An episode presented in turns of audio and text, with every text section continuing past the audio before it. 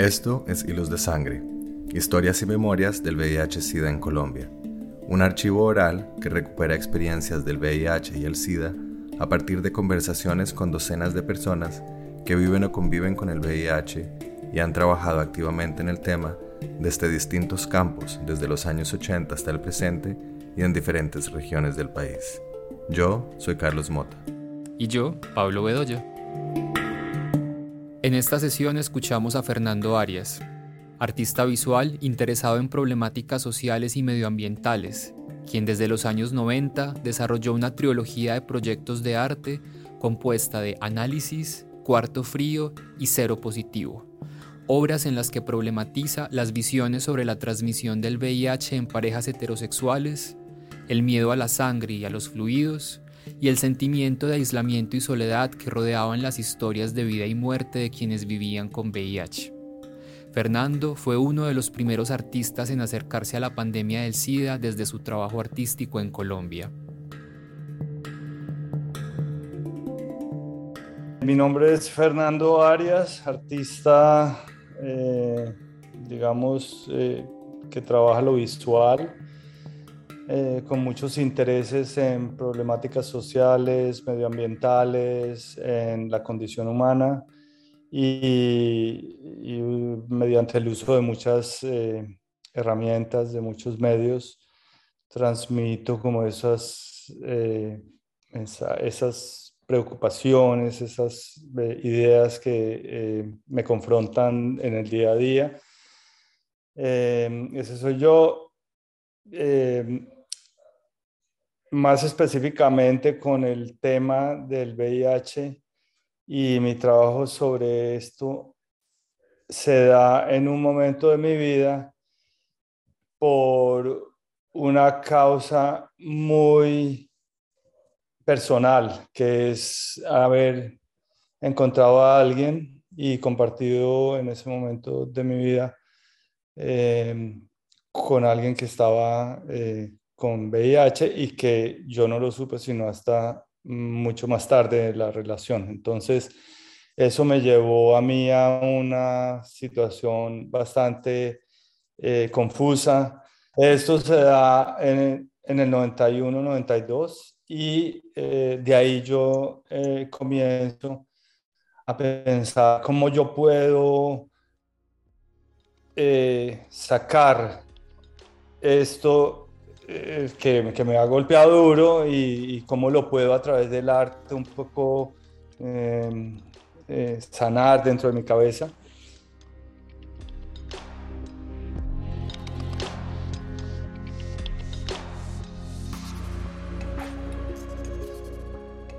Análisis fue la primera instalación eh, que hice, pero Anteriormente a eso, pues trabajé mucho con la sangre, con el cuerpo, hice cosas, objetos pequeños con mi propia sangre y con el semen, con los fluidos, pero, pero nunca como, como con alguna, simplemente como por hacerlos, por, por el hecho de sacarme yo mismo la sangre, por el hecho de yo poder de estar en contacto con, ese, con esos líquidos, con esos eh, fluidos que nos, que, simplemente eran la, la, muerte, ¿no? Pero también eran la vida, ¿no? El, semen tiene, lleva, la sangre lleva la vida, pero también representan la, la, muerte. Entonces, eh, eso me gustaba mucho, como encontrar esas, eh, como en esos contrastes, formas estéticas de, de, de, hacer algo, ¿no?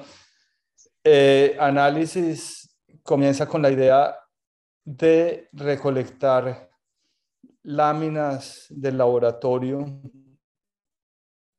que inicialmente la recolecté del laboratorio de mi padre. Yo, mi padre eh, fue bacteriólogo, padre ya no vive, murió hace tres años.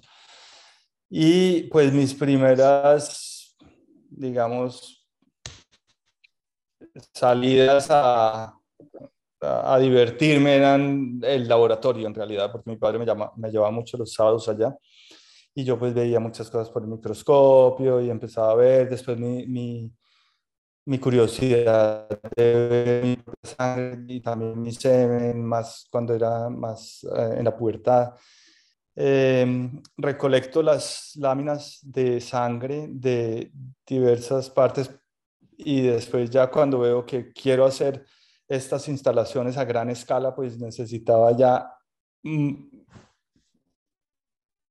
eh, un, sitio donde recolectarlos en, pues en cantidades, mayores cantidades, y eso fue el Hospital San José en Bogotá.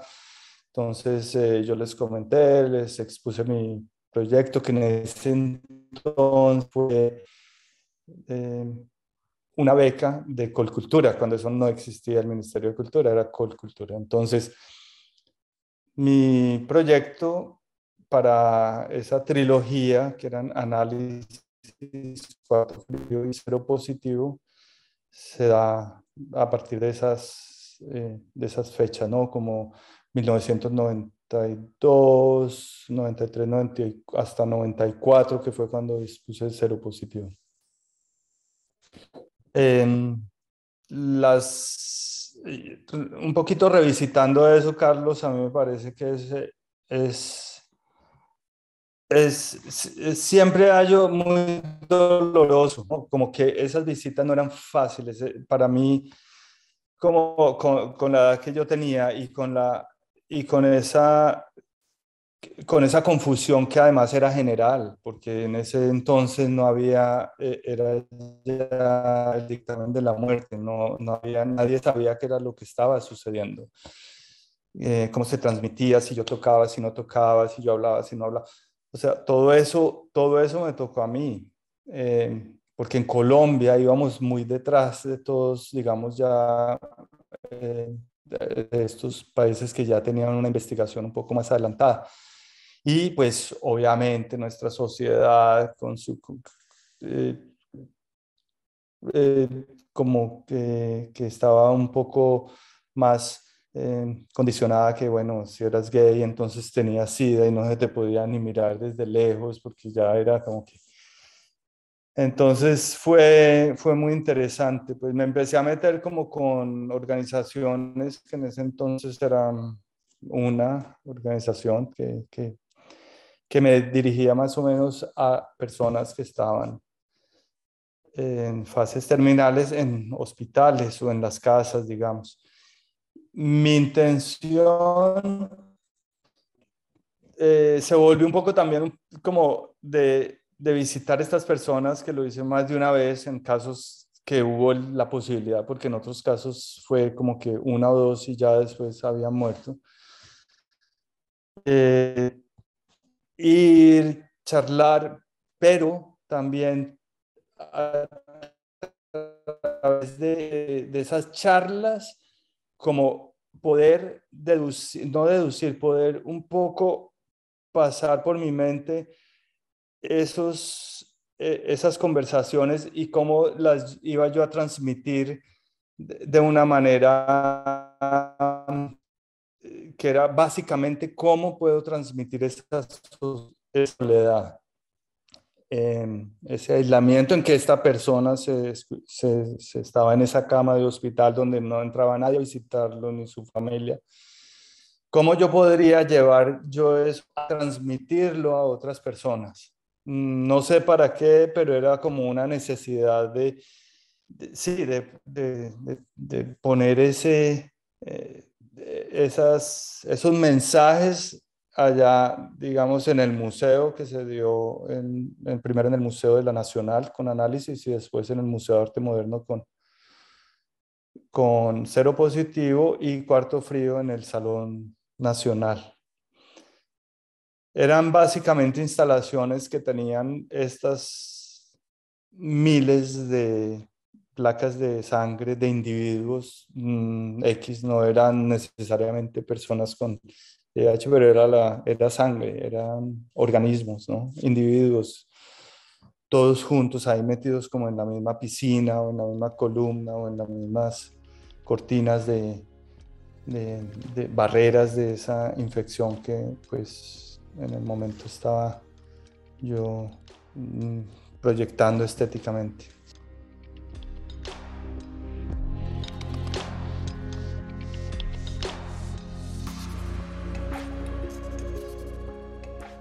Yo vivo 15 años más o menos en Inglaterra antes de eso.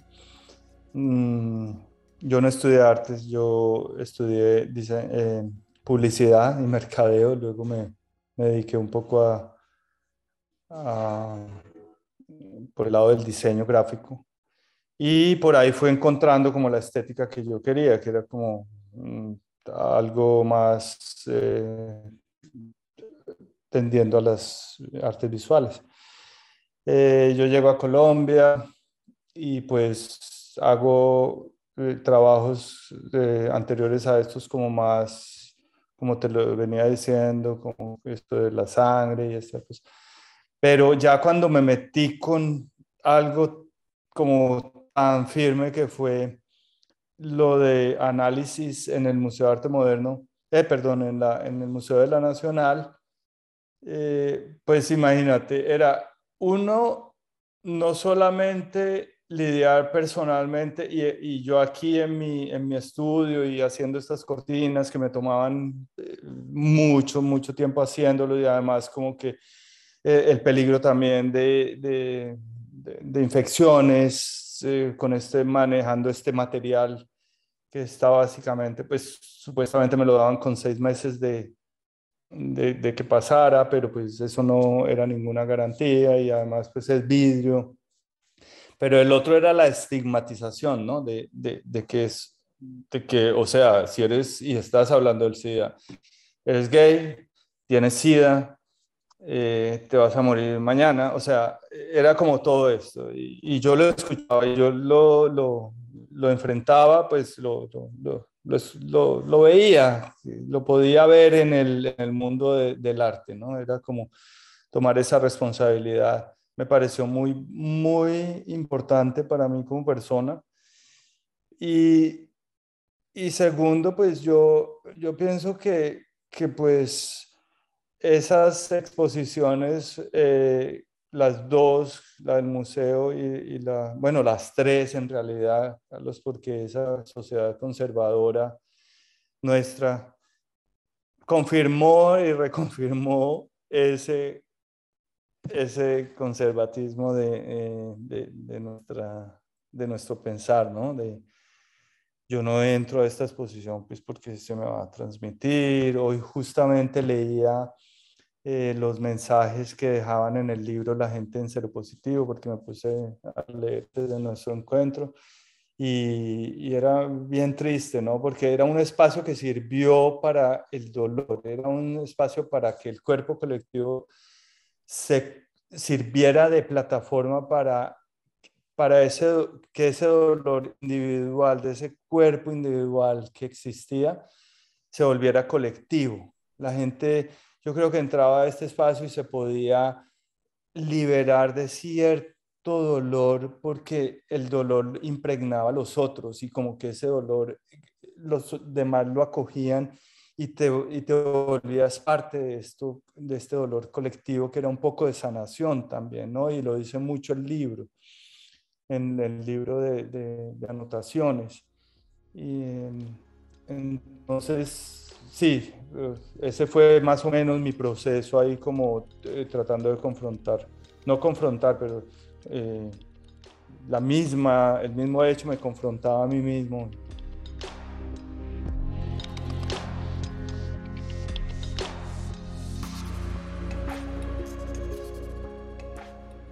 Era un poco como estar solo, además que era una cosa que me impulsaba por lo personal entonces tenía, por ahí también me fue mal, porque era como que las acusaciones de que, ah, bueno, entonces si no tienes SIDA, para, ¿qué moral tienes de hablar de esto? ¿no? Entonces, si no tienes el VIH, si no eres positivo, entonces, ¿qué moral te da? Em, y como que todo eso fueron situaciones bien difíciles, porque para mí no era el VIH lo que, lo o sea, sí era algo que me estaba dando como el camino, pero no era el fin. El fin era el, el ser humano, ¿no? Eh, y, y como que tratar de sacar otras cosas de ese ser humano, de eso que nos hace humanos supuestamente, a la luz por, eh, con estas, usando con el uso de estos elementos, pero también con el uso de estas, eh, con, el, con la inspiración de este, de, de, lo que me llevó a hablar del VIH. ¿no?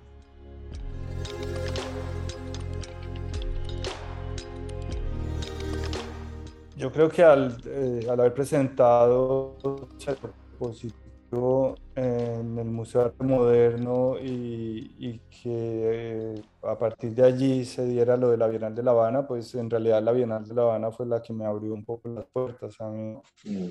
Entonces, yo creo que eh, por ese lado fue positivo. Mm, fue difícil porque de todas maneras tú tú estás trabajando un tema que lo hacen por que se puede hacer, puede ser visto como sensacionalista, ¿no? Como de llamar la atención. Entonces, eso también me, me hizo pensar eh, dónde yo quería, por dónde yo quería seguir, ¿no? Y fue difícil también porque, claro, te, al ser uno de los pocos que estaba trabajando con esto, pues la estigmatización de Fernando Arias es, eh, solo habla con temas del SIDA. O sea, em, entonces sí, el, el, poder encontrar otros caminos, pues que a mí en realidad no me, no me pareció como que, uy, ya quedé encasillado aquí, que tengo que seguir. No, para mí fue como una cosa eh, muy fluida, ¿no? Como que yo estoy pasando, yo estoy, eh, yo, estoy viviendo, viviendo lo que yo estoy sintiendo. Entonces, ¿cómo va a seguir eso? Pues yo, yo voy a seguir viviendo lo que yo voy a seguir sintiendo. Entonces, hubo, hubo un momento en que yo pensé, bueno, aquí hay, wow, aquí ya encontré algo con, conmigo y con, y con lo que yo estoy tratando de decir con el mensaje, porque a mí lo que más me llenaba era como que, bueno, ¿cuál es la reacción de la gente ante esto? Y desde ahí pensé, si tú, desde ahí fue que yo entendí que si tú mueves como mm, al menos, no sé, el cerebro de una persona, positivamente hablando, eso es relativo, positivamente, pero, pero sí, sí, e, eso ya, yo ya me doy por bien servido, digámoslo así, o sea, a mí me da mucho, me devuelve.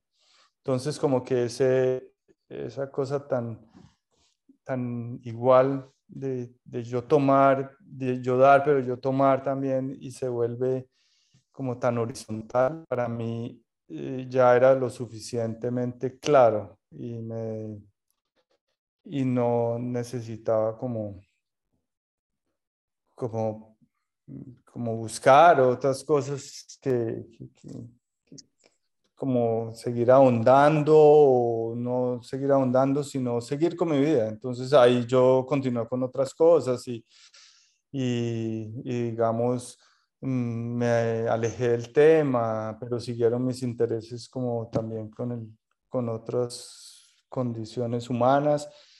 Y luego volví a, en el 2012, volví a hacer una, eh, mm, me invitaron a hacer, hice estas tres instalaciones. Estoy hablando de, de, de estas tres porque fueron las más importantes, pero hice muchas otras cosas en torno a esto. Y luego me, me fui por otros lados, digamos, y en el 2012 me invitaron a un, em, al, eh, a una, ¿cómo se llama? Internacional del SIDA. ¿A la conferencia? A la conferencia en, en Ginebra y ahí pues hice una obra que también se llamó Happy Hour, ¿no? que era cuando habían, estaban lanzando el cóctel de drogas para ser tomados, para, eh, digamos, para no para curar, pero sí como para sobrellevar el, VIH. Em, y, lo volví, y, bueno, y, lo volví a hacer eh, con mis fluidos otra vez. Y luego, no sé, seguí, seguí con, con, otras cosas y con, con mi vida.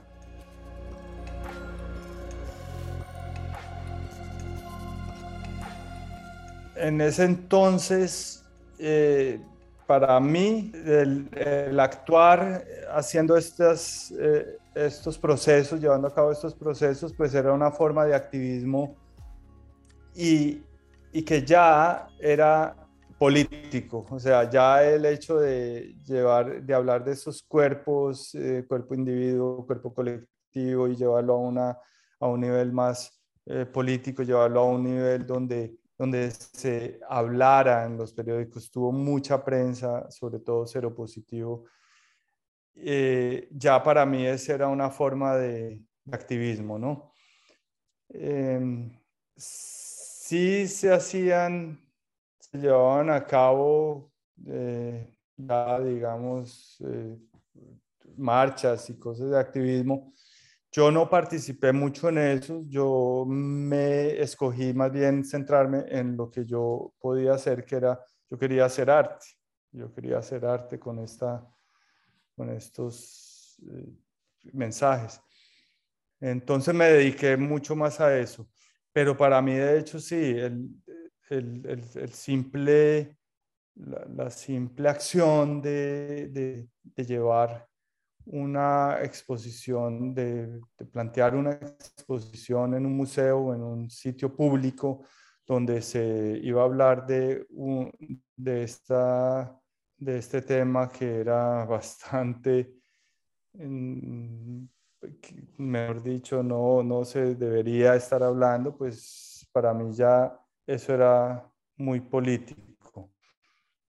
Em, Parece, parece que fuera hace mucho tiempo, pero en realidad no, no, no, es, no lo es tanto porque pues hay, hay que, habría que entrar a revisar si uno se quisiera volver a, meter de, de, lleno las políticas de, del VIH actuales y todo comparadas pues con ese entonces.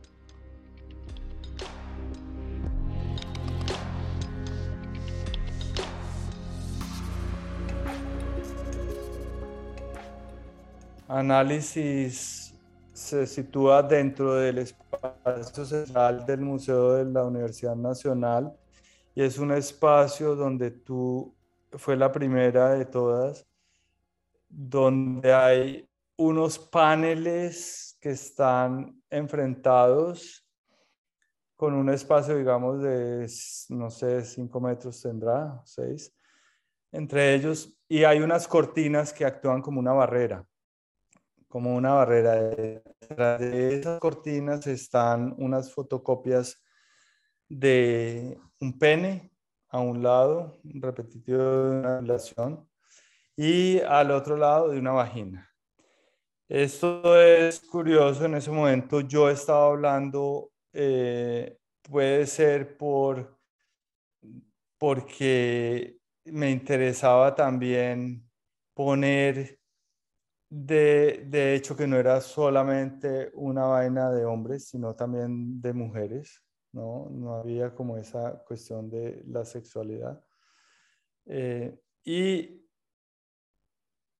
al, fondo de, ese, eh, de esa instalación, y es chistoso aquí porque pues igual si yo la tuviera que volver a hacer no la, no la, no la haría así, pero puse un sanitario, yo no entiendo bien lo del, esta es la, la, la, fecha en que no entiendo muy bien qué quería yo decir con este, con este sanitario.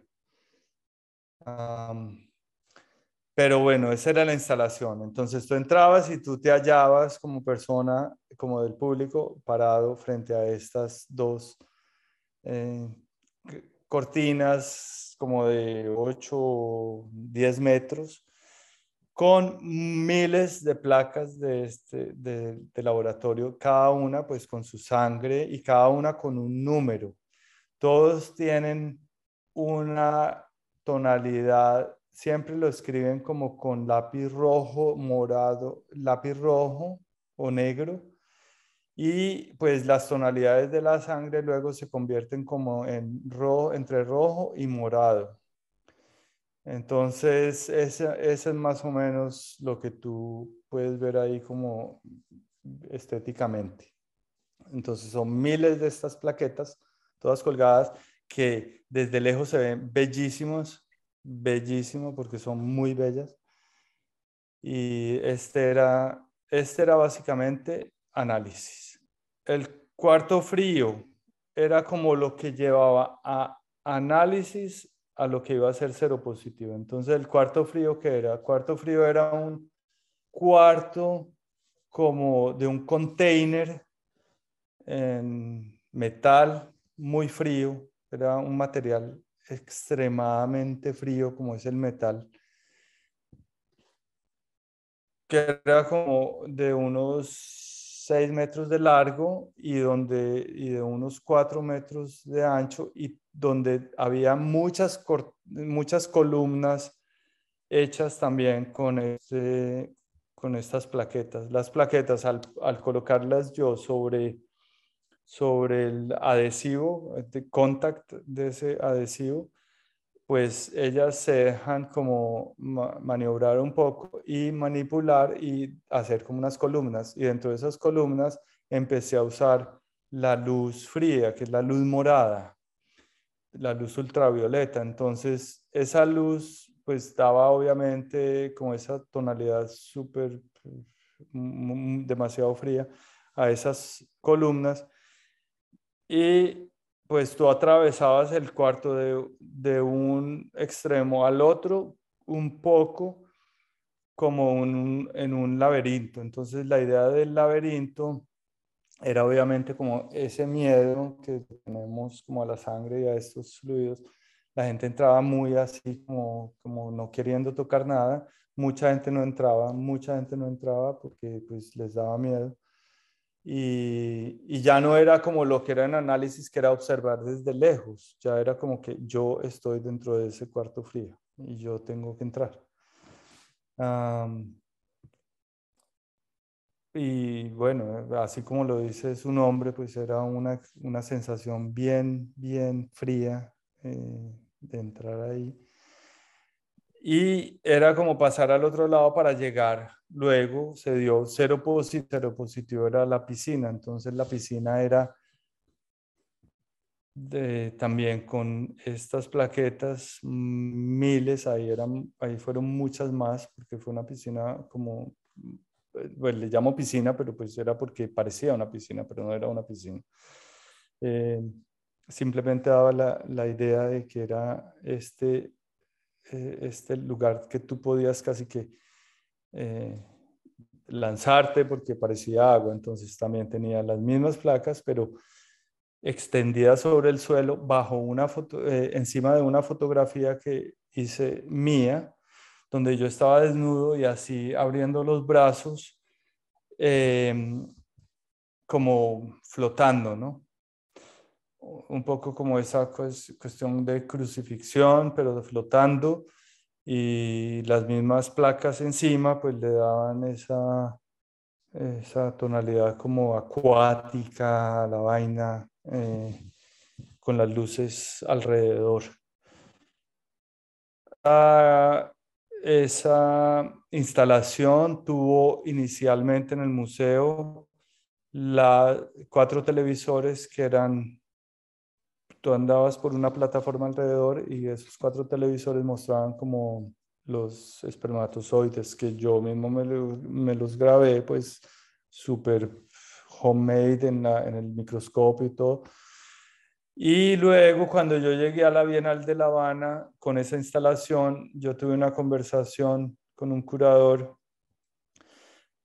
y, y el man me, me dijo, yo creo que los televisores, piénselo, pero los televisores pueden sobrar y, y eso tenía la razón, los televisores sobraban. Entonces eso fue como la, la versión de la Bienal de La Habana y la versión que se dio continuamente eh, pues, después de eso en muchas ciudades, en muchas partes.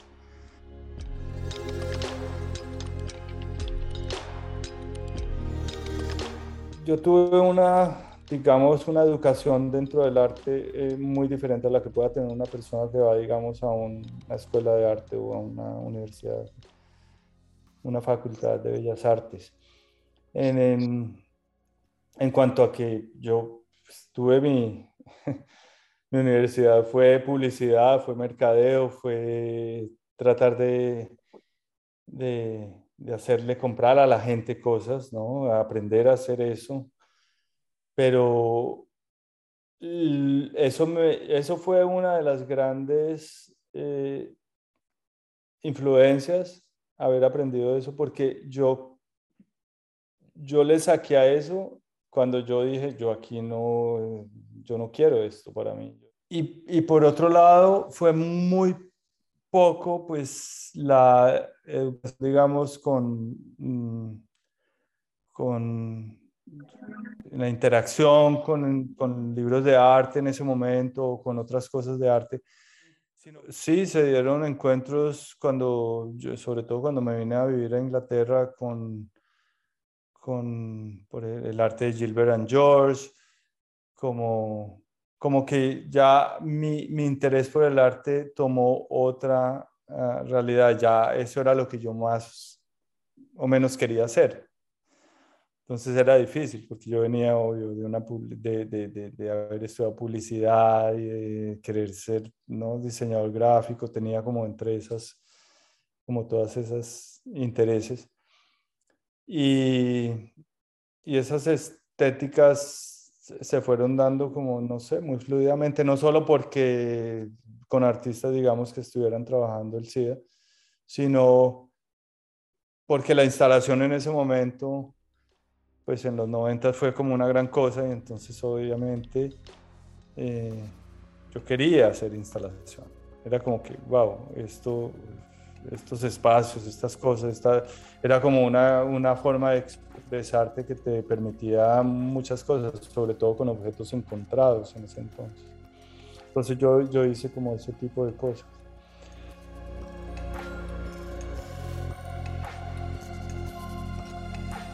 Pues yo pienso que mucho también como en, la, en cuanto a las técnicas y toda la fotografía como que y, la escritura como que fueron los cosas que una una obviamente algo que me marcó mucho dentro de lo cinematográfico fue la, la película Blue de Derek Jarman por ejemplo eso e, esa fue una sí eso me, me marcó harto. Pero bueno, no, no, no, no, no, me, no me acuerdo mucho así como específicamente de, de, cosas que se han dado, pero la fotografía sí era algo que yo seguía como, como mucho, sobre todo fotografía con textos. Había también un artista que Después de Cuba me trabajo también con la instalación a Londres. Sunil Gupta, él es eh, eh, pues de la India, pero pues vivió aquí hace mucho tiempo. Entonces sus, su trabajo como con esas combinaciones de textos, de frases con fotografía me llamaba mucho la atención. Y luego había cosas como los escritos de Susan Sontag, que eran como en el momento así como lo máximo.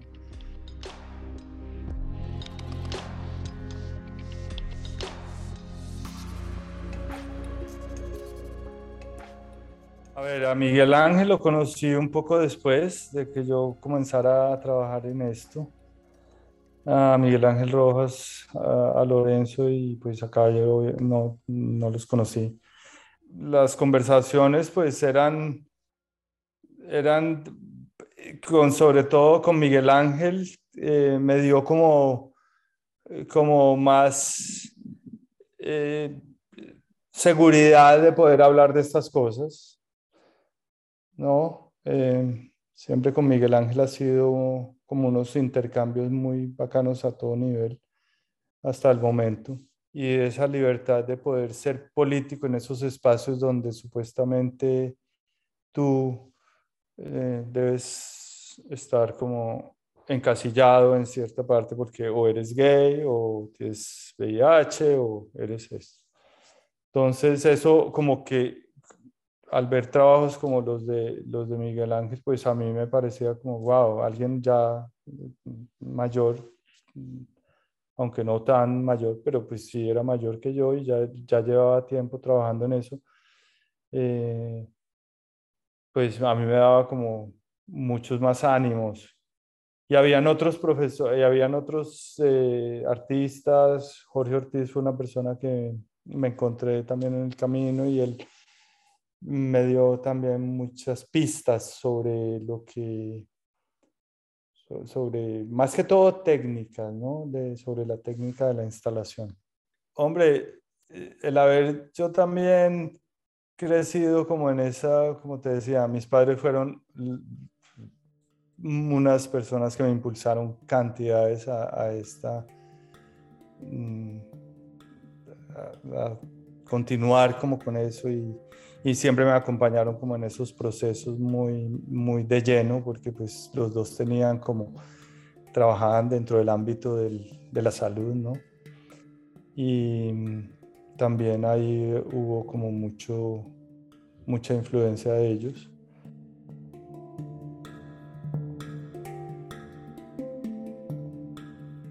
Hilos de Sangre, historias y memorias del VIH-Sida en Colombia es un proyecto de Carlos Mota y Pablo Bedoya.